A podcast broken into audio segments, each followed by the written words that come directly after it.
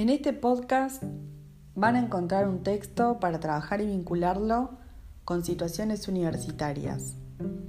Lea el cuento Beatriz la Polución de Mario Benedetti y analiza el texto vinculando la situación de la protagonista con la aquellas personas que ingresan a estudiar en la universidad.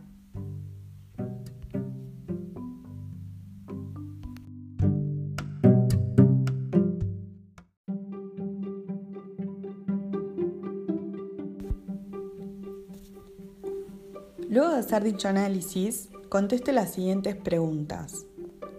1. ¿Quiénes son los personajes? 2. ¿Cuál es el contexto en el cual se desarrolla el cuento? 3. ¿Cómo es el contexto familiar de Beatriz? 4. ¿Encuentra algo positivo en la educación que reciben los personajes que desarrolla el cuento? Si encuentra algo positivo, ¿en qué aspecto?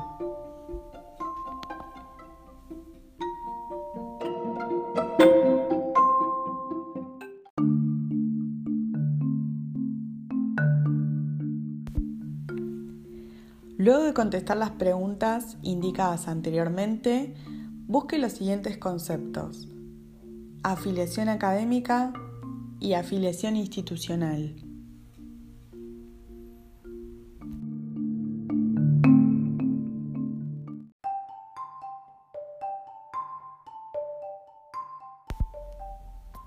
Una vez buscados los conceptos indicados previamente,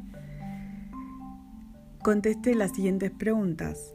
¿En qué se puede asimilar la situación de Beatriz con la de aquellas personas que ingresan a estudiar una carrera universitaria?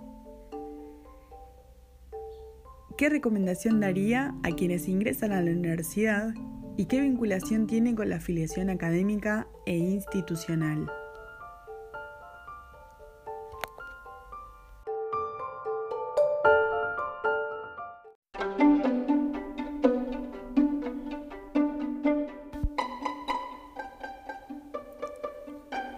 Ahora, una vez finalizada el podcast como tarea, voy a dar cuál sería mi consejo para Beatriz.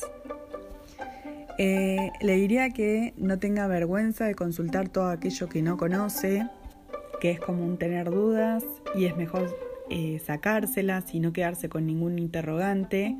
Con esto se ahorra tiempo y se evitan confusiones.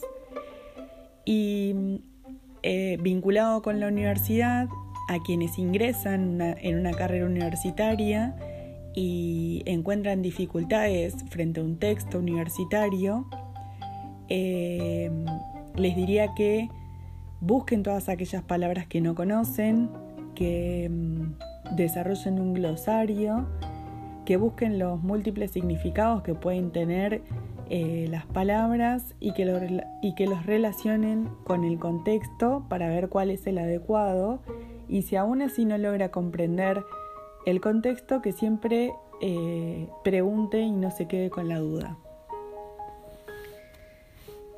Em, asimismo, em, voy a digamos, indicar que eh, es común que mucho vocabulario nuevo aparezca en el, inicio de cada carrera, generando dudas e inseguridades, pero eh, a medida que se va avanzando, con las distintas materias, ese lenguaje específico eh, y técnico propio de cada carrera pasa a ser em, un lenguaje más cotidiano para bueno, aquel que está estudiando. ¿no?